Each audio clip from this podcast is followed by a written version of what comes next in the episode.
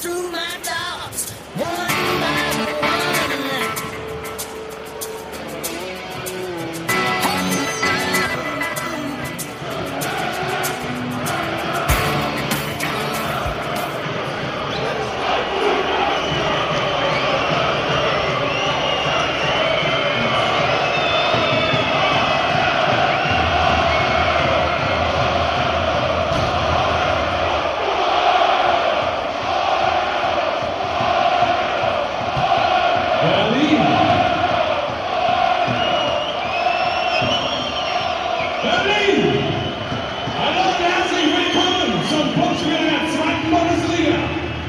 Union Berlin gegen den FC Energie Cottbus. Herzlich willkommen im Stadion Alten Försterei. Und damit geht natürlich ein herzliches Willkommen an die Leute im Gästeblock aus der Lausitz. Schön, dass ihr hier seid unter uns.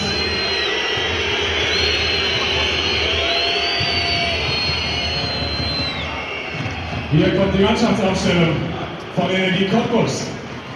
Trainer Klaus-Dieter Wollitz schickt folgende Elf ins Rennen im Tor mit der Nummer 30 Gerhard Trenne. Und mit der Nummer 4 Stanislav Angelov. Und mit der Nummer 5 Sascha Dum. Und mit der Nummer 9 Emil Jula. Und mit der Nummer 10 Steven Rivic. Und mit der Nummer 11 Leonard Quake. Und mit der Nummer 15 Alexander Bittroff. Und mit der Nummer 18 Marc-André Kruska. Und mit der Nummer 25 Markus Brenzka. Mit der Nummer 27 der Mannschaftskapitän Ovidio Burkhardt. Und mit der Nummer 38 John Adam Straight. Schiedsrichter der heutigen Begegnung ist Tobias Welz. Assistiert an den Linien von Martin Petersen und Thomas Münch. Vierter Offizieller Michael Bartsch. Unsere Mannschaft, wie immer gleich.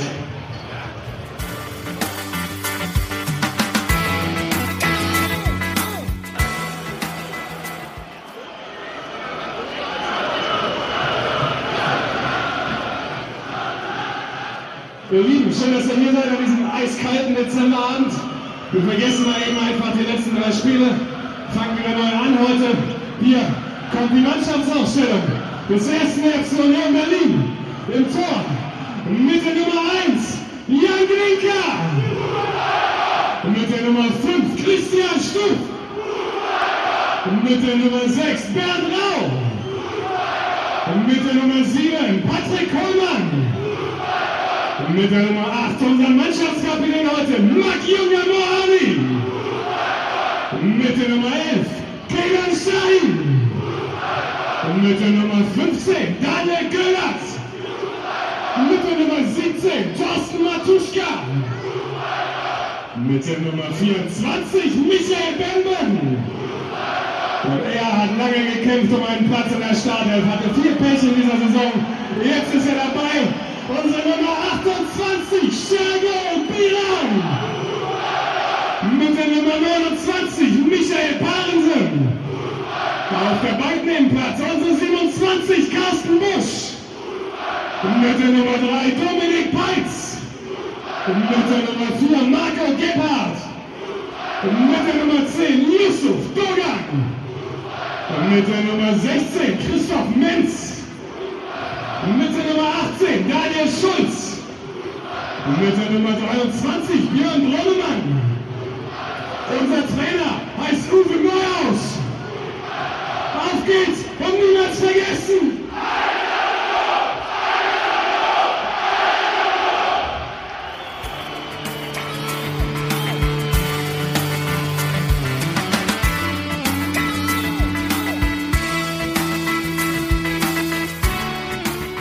Podcast heute wieder nur zu zweit eigentlich. Ohne Hund. Ohne Hund, vor allem ohne Hund, was sehr traurig ist. Äh, Wir grüßen den Hund.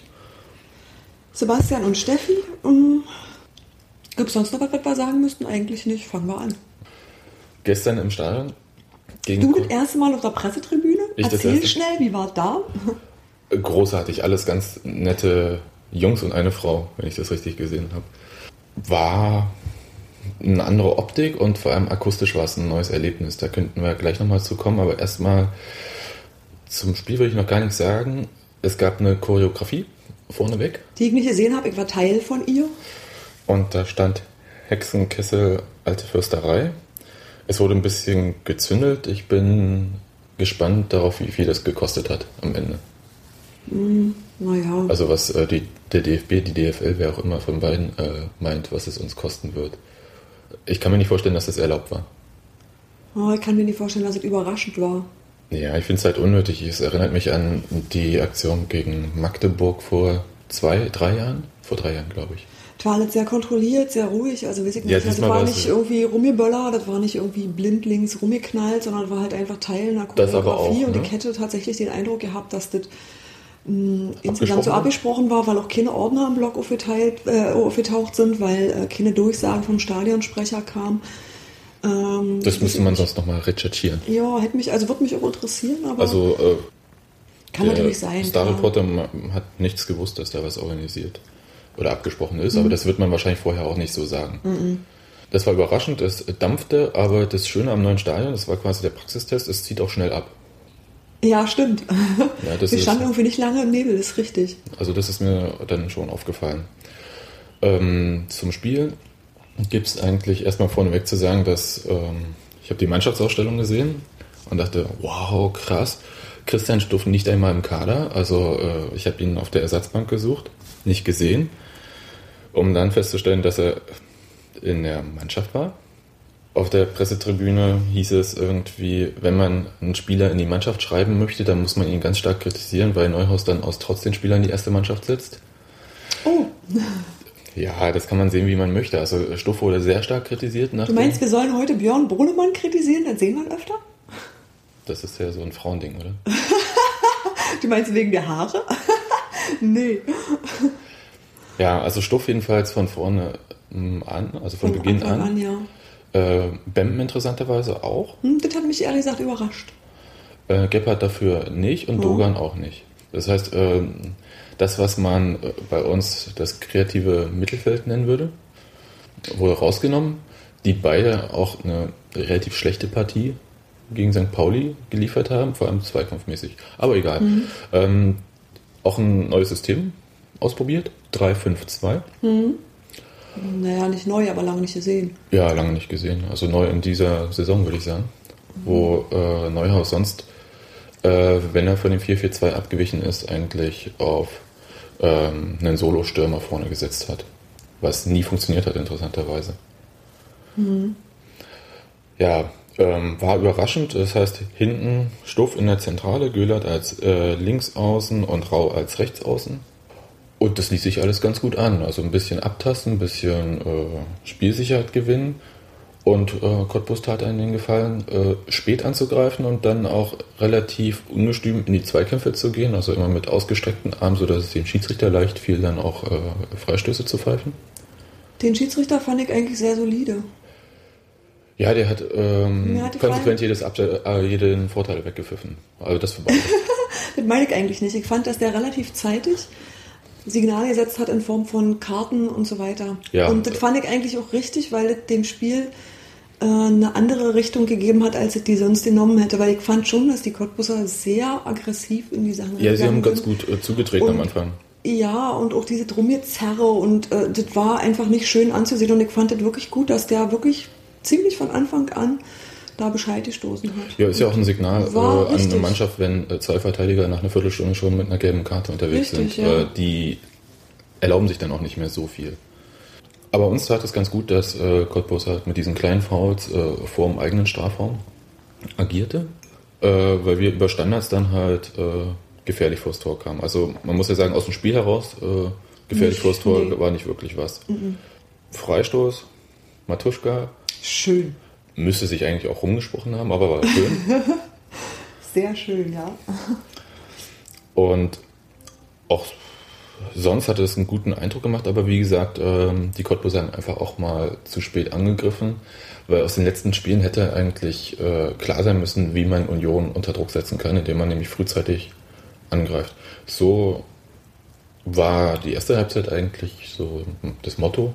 Sah für mich so aus, Spielsicherheit gewinnen wieder, Pässe nach vorne spielen, auch Stuff hat Pass nach vorne gespielt mal.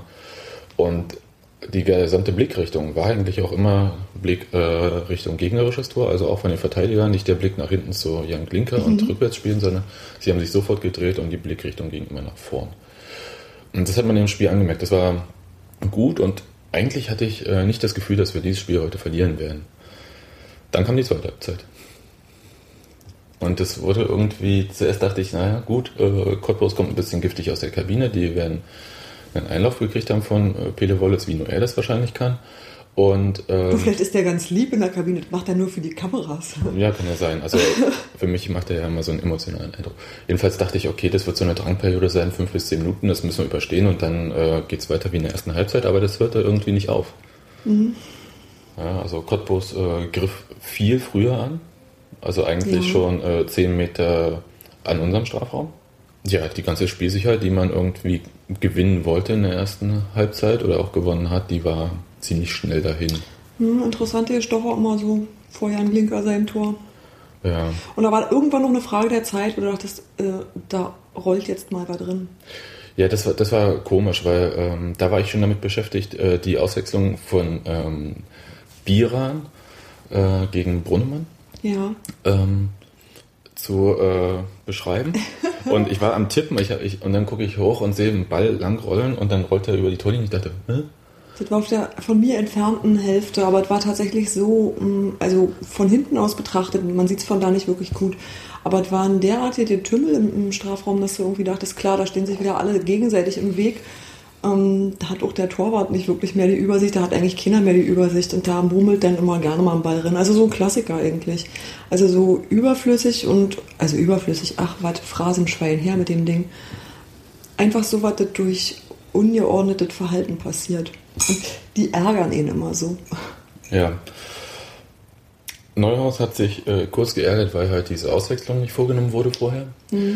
Äh, Biran war von Anfang an dabei, ähm, was ehrlich Was alle gesagt, sehr gefreut hat. äh, aber es war auch überraschend. Also ich frage mal so, ketzerisch ein bisschen im Raum, warum Biran, der nach einer äh, Verletzung, also einer sehr schwerwiegenden Verletzung, dieser Schulter-Eckgelenkssprengung, man ist ja immer froh, wenn man das unfallfrei aussprechen kann, ähm, gerade wieder im Mannschaftstraining war, dann äh, 20 Minuten gegen Pauli gespielt hat. Es war klar, er hat nicht die Kraft fürs gesamte Spiel. Und ich dachte, also man hat auch gesehen, er hatte sich in der ersten Halbzeit aufgerieben gegen die Ja. äh, von seiner Körpergröße aus gesehen doch sehr mächtigen Cottbuser Verteidiger. Äh, die sehen alle groß aus neben Biran. Ja. Und äh, der war eigentlich rund. Ja? Der war fertig und äh, der konnte auch nicht mehr. Drei Minuten wartete halt Brunnemann da hinten an der äh, Mittellinie, um eingewechselt zu werden. Und die Auswechslung wurde halt erst nach dem Gegentor dann vollzogen. Hat sich Neuhaus ein bisschen aufgeregt, aber nun gut, ich glaube, das wäre halt auch mit Brunnemann, hat Biermann, äh, Bieran keine Aktie jetzt dran oder so. War halt nur ein bisschen schade. Das zweite, das habe ich so gar nicht wahrgenommen. In der ersten Halbzeit gab es einen Foul an Bempen. Dafür gab es dann auch eine gelbe. Ich habe dem Spiel gehört, dass Bempen unrund gelaufen sein soll. Ich habe es dann nicht mehr gesehen, weil Bempen auf der anderen Seite gelaufen ist und sowieso einen interessanten Bewegungsablauf eigentlich hat. Er läuft Ist mir nicht halt- aufgefallen. Ja, Also mir ist es halt eben nee. nicht aufgefallen. Aber ähm, die Leute, die auf der Gegentribüne äh, standen, direkt unten, haben halt gesagt, äh, der ist gehumpelt, der ist nicht mehr hinterher. Und bei Bempen, wenn man es von der Entfernung sieht, weiß man es halt nicht. Manchmal denkt man, okay, ist jetzt, äh, ist es das Alter? Oh, Ja. nee. Und ähm, nee, also offensichtlich war er verletzt, aber ich hab's nicht gesehen.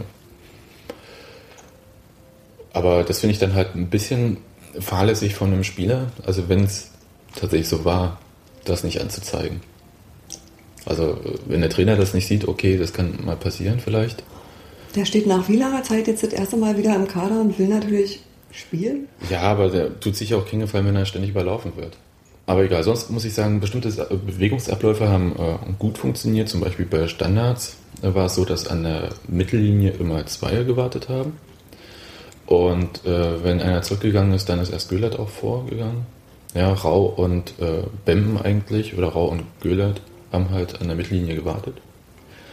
So dass der eine äh, gegen den Ball gehen kann, der andere ein bisschen zurück. Und das hat mir ganz gut gefallen, so die Abstimmung. Das war in der zweiten Halbzeit dann nicht mehr so hübsch anzusehen. Erstens hatten wir kaum noch Standards. Und das zweite, was mir dann nicht so gut gefallen hat, was in der ersten Halbzeit hervorragend geklappt hatte, war wieder mal die Absprache zwischen äh, Torhüter und äh, Verteidigung. Mhm. Ich glaube, Jan Klink hat einmal ordentlich äh, einen Verteidiger abgeräumt. Weil die nicht miteinander gesprochen haben. Also Verteidiger zum Ball, äh, Linker mit den Fäusten zum Ball. Ja, ich weiß, die sind ineinander geflogen. Ja. Hm. Und äh, das ist für mich immer so das Zeichen so, Leute, wenn ihr miteinander redet, dann passiert sowas ja nicht. Aber letzten Endes muss man sagen, dieses Unentschieden äh, ging in Ordnung. Ich habe auf unserer Seite einfach ähm, zu Ende der zweiten Halbzeit noch jede Menge Chancen gesehen und da war es so schade.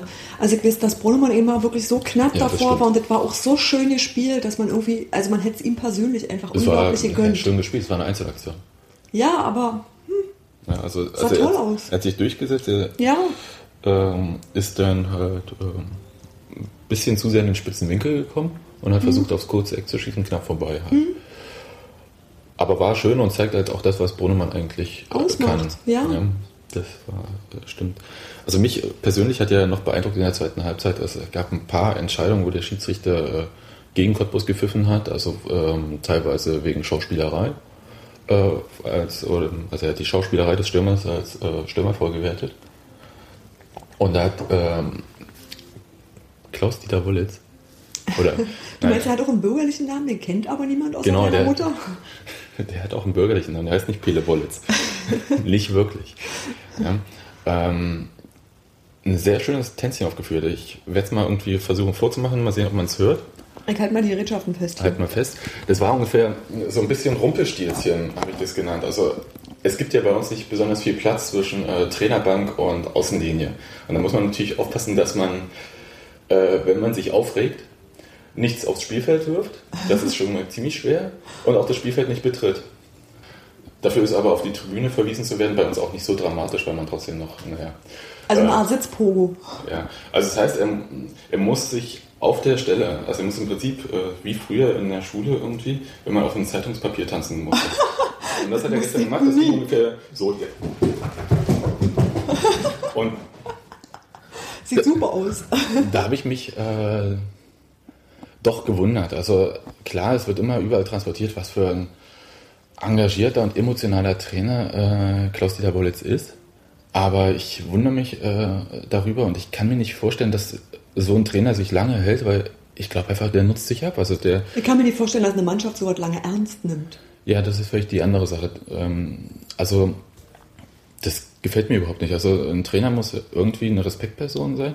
Er ist danach, da ich gedacht, er geht auf den Schiri los, nach der 90. Minute Abpfiff. Er ist sofort auf den Platz gelaufen, hat aber dann den Schiedsrichter einfach bloß hier eine Hand geschüttelt und überhaupt nicht sich aufgeregt oder so. Das war ganz normal, er hat auch nicht weiter mit dem großartig gesprochen. Aber ich fand irgendwie, also ein bisschen, gerade ein Trainer muss sich irgendwie unter Kontrolle haben. Ich weiß, dass es schwer ist und so weiter und so fort. Und dann komme ich gleich mal auf, die, auf den zweiten Punkt, der mich sehr gewundert hat, hat mich aber schon das letzte Mal, als ich äh, noch im Fernsehen äh, Cottbus gesehen habe, vorletzte Woche, das Spiel gegen Oberhausen, hat mich gewundert, dass äh, Klaus-Dieter Wollitz mit einem äh, Fanschal unterwegs ist. Also er ist mit einem rot-weißen Energie-Cottbus-Schal umgebunden, sitzt er auf der Trainerbank. Man kennt es von Uli Hoeneß irgendwie, aber ich meine, der ist Manager, der muss den Kram verkaufen, wunderbar. Und er ist vor allem immer da. Als Trainer ist man ja äh, jetzt nicht besonders lange in einem Verein. Er kommt gerade von Osnabrück, ist mit Osnabrück abgestiegen, aus welchen Gründen auch immer, das äh, weiß man jetzt nicht so genau. Und hatte eine sehr emotionale Bindung zu Osnabrück. Und Sagt er. ich, sagt er. Nee, ich glaube, ich nehme ihm das irgendwie auch ab. Also er war ja da eine Weile dabei. Und ich verstehe nicht, wie man halt, ähm, das ist, ist ja nicht einfach eine Corporate Identity, die man sich äh, übernimmt und dann abstreift und dann die nächste oder so. Oder vielleicht ist es das. Eigentlich sollte es so sein. Ja, aber Also als Trainer jedenfalls. als Trainer und aber da ist ein Fanschal, ist ja irgendwie für Ja. mich eine ganz andere Nummer. ist Das- deplatziert einfach, gehört da nicht hin. Ja, also und, und das finde ich irgendwie, also ähm, du hast es ja äh, vorhin mal angesprochen, bevor wir die Aufnahmetaste gedrückt haben, ähm, dass der durchaus ja ein Problem kriegen kann, wenn er mal an einem neuen Arbeitsplatz ist. Ja. Also wie das aufgenommen wird. Das sind ja auch diese Aktionen, wo ein Trainer sich immer sehr genau überlegen muss, äh, wie er mit der Mannschaft feiert, wie er auf die Fans zugeht. Ich finde es überhaupt nicht schlimm, wenn ein Trainer äh, da distanziert ist. Weil jeder weiß, dass ein Trainer, oh, wenn er lange durchhält, mal drei Jahre eigentlich in einem Verein ist. Maximal. Ist ja relativ kurz mittlerweile. Oder mittlerweile eigentlich schon. Schon, Jetzt ja. schon immer. Nee, ich sehe es eigentlich ganz genauso. Überhaupt ja kein Widerspruch. Ich fand es äh, unangemessen. Also, ich kann damit nicht viel anfangen und ich muss auch sagen, ich könnte als Fan so nicht damit anfangen, wenn der Trainer anfängt, in Fan-Klamotten zu erscheinen. Das fände ich seltsam. Ja, ein Trainer sollte kein Fan sein. Ne? Nee, der sollte sich ums Sportliche kümmern und hat damit auch genug zu tun. Das ist, glaube ich, was, was mir an Uwe Neuhaus unter anderem auch sehr, sehr gut gefällt. Dass der einen kühlen, überlegten Eindruck macht. Ich glaube schon, dass der gerne hier ist, dass er gerne hier arbeitet. Und äh, wenn irgendwie die erste Bundesliga sagt, Herr Neuhaus wollen sie nicht, dann kann er auch genauso kühl und überlegt sagen, doch. Und niemand würde ihm übel nehmen, weil er genau diesen Zirkus nicht gemacht hat, nie. Ja, ja, also natürlich, ich meine, wenn man aufsteigt oder irgendwas ein bisschen feiern oder so. Klar, Oder äh, klar, ich ist ja erinnere ein mich. persönlicher Erfolg einfach. Genau, ich erinnere mich letztes Jahr, äh, das war, glaube ich, der Gewinn des Berliner Landespokals, des Paurusch-Pokals, wo es dann hieß, Neuhaus auf den Zaun, Neuhaus auf den Zaun. Nee, Uwe auf den Zaun hieß es. Genau. Und er hat es auch gemacht, aber das kann man im Überschwang dieser Feier, man hat ja auch mal Ja. was gewonnen. Und jeder nimmt das halt auch als Feier wahr und das war auch nur kurz und er hat dann noch abgewunken. Und, äh, aber er hat dann Spaß gehabt, aber es ist halt nicht dieses Verbrüdern, also Nee, du kannst nicht tun, als wärst du einer äh, von den Leuten hinterm Zaun. Bist genau, du nicht. genau, also er ist ja immer auch Angestellter. Ja. Ja, wäre mir halt äh, lieber gewesen. Und gut, das muss äh, Klaus-Dieter Wollitz und das müssen auch die Ja. Cottbuser Fans mit sich ausmachen, wie sie sowas finden, aber ähm, professioneller wäre es gewesen, das nicht zu tragen. Ja, sehe genauso. Ja, sonst ähm, mit dem Punkt können wir leben. Naja, ich hätte ja lieber drei gehabt, aber du hast schon recht, nachdem man doch ein paar Mal am Stück verloren hat, ist ein Punkt schon schön. Ja, nicht nur das, sondern auch ähm, die Angriffe der Cottbuser in der zweiten Halbzeit waren auch so schlecht nicht. Und äh, würde ein Spiel nicht 90 Minuten dauern, sondern ein bisschen länger, hätten wir wahrscheinlich auch verloren. Aber sei es drum.